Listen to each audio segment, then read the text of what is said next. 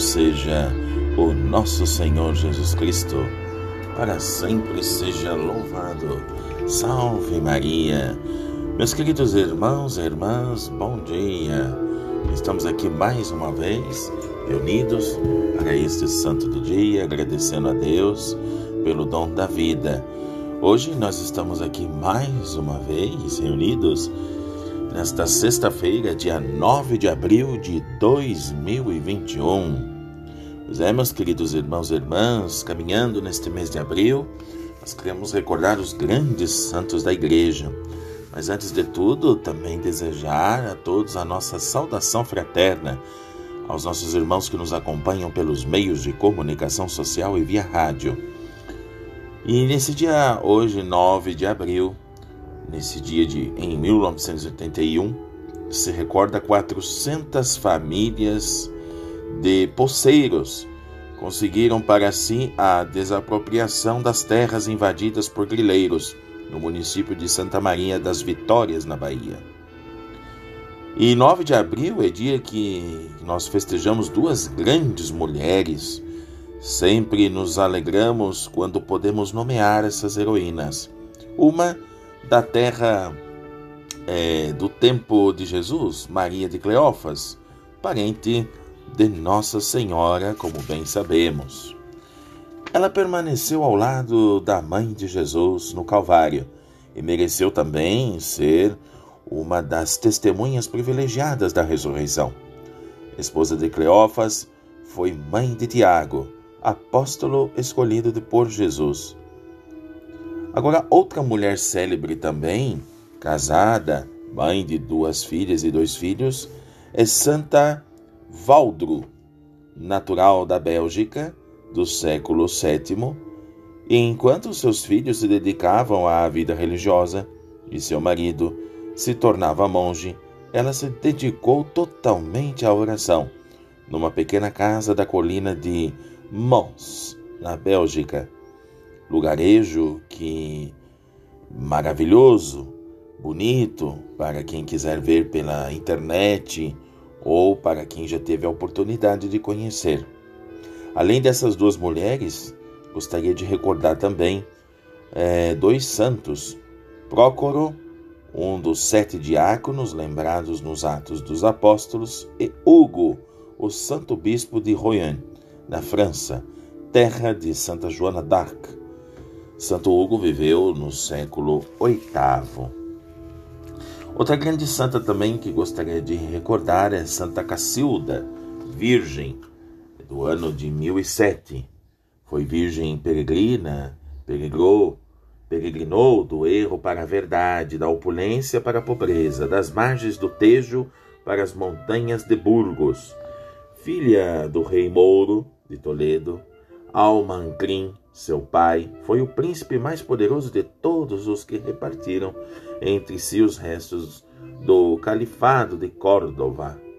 Dominou também Toledo e todo o Planalto, pelo norte até a Guadarrama e pelo sul até a Serra Morena. Nas suas arcas esconderam-se tesouros fabulosos que foram um dia a admiração do Oriente. Tudo foi de Cacilda a quem as magnificências reais afogavam e as festas cortesãs entristeciam. Viu-se como Cacilda se ausentava delas com atitude de melancolia e buscava conforto nos cristãos que gemiam nos subterrâneos da grande fortaleza. A lenda descreve-nos Cacilda no palácio e o rei, seu pai, assomando a, a uma janela, não é? da qual se vêm correr as águas do Tejo. A menina atravessa o pátio que levará no seu avental de seda. O pai interroga e fala parar. Aonde vais? diz o pai, não é? Que é isso que escondes? E Cacilda responde sorrindo: são rosas e outras flores.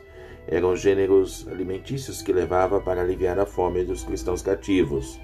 Tinham se convertido em rosas de refinado perfume. Valha o que valer a lenda em si, há nela um fundo histórico que nos fala do coração bondoso e caritativo da princesa Moura de Toledo, das suas esmolas aos cristãos cativos. Cacilda vai afeiçoando cada vez mais a religião cristã. Um dia em Toledo, falo-lhe de uma fonte que há umas terras castelhanas, cujas águas operam milagres. O desejo de se curar de uma doença secreta de que sofre e as famosas, entre aspas, simpatias que sente pelos cristãos animam-na a apreender tão longa peregrinação. O pai cede às instâncias de Cacilda, dá-lhe acompanhamento régio e cartas de recomendação para Fernando I, rei de Castela, no ano de 1065, que recebe a princesa Moura em honras reais. Cacilda veio a Burgos, chegou a Bureba, banhou-se nas águas do poço de São Vicente e, com a saúde do corpo, conseguiu, e a da alma, fez-se cristã. No mesmo lugar onde recebera a graça do batismo, levantou uma ermida a fim de passar toda a vida em oração e penitência. O santuário de Santa Cacilda encontra-se hoje convertido em espaçoso templo onde se guardam seus restos mortais. É padroeira de Burgos, por altura de São João, por alturas, melhor dizendo, de São João, acordem multidões devotas de todas as aldeias da província para gozar do perfume e da graça que deixou nelas a Virgem Moura, que se fez cristã. Claro que todos esses homens e mulheres de Deus que nós estamos falando são exemplos que nos ajudam cada vez mais a seguir esta caminhada. Santo Acácio de Amida, também bispo do meados do século V, ele que nasceu Acácio na cidade de Amida, situada na Mesopotâmia, foi ordenado sacerdote e ascendeu a bispo de Amida, sendo ainda bastante moço. A caridade tinha inflamado de tal modo o coração de Santo Acácio que repartia continuamente pelos pobres não só as rendas e produtos de seu ministério, mas até a própria comida, dando-lhe generosamente o parco alimento que lhe era destinado, com o santo desígnio de remir os fiéis que sofriam em poder dos pagãos, mandou fundir todos os vasos sagrados de sua igreja Todos os aflitos eram seus íntimos amigos. O Senhor, comprazendo-se nos merecimentos do seu fiel Acácio, concedeu-lhe o dom dos milagres.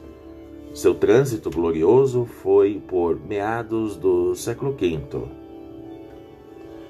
É, meus queridos irmãos e irmãs, quantos exemplos hoje, não é verdade? Bons santos, bons testemunhos. E assim, nós queremos ir encerrando o nosso santo do dia e recordando sempre da nossa reflexão diária neste dia. Quem medita sobre Maria, mãe de Jesus, passa pouco a pouco a dedicar sua vida total ao Cristo e aos irmãos. Eu desejo a todos os nossos irmãos e irmãs que nos acompanharam neste momento santo do dia um bom dia uma ótima sexta-feira da oitava da Páscoa e voltamos aqui amanhã com mais um Santo do Dia, se Deus quiser.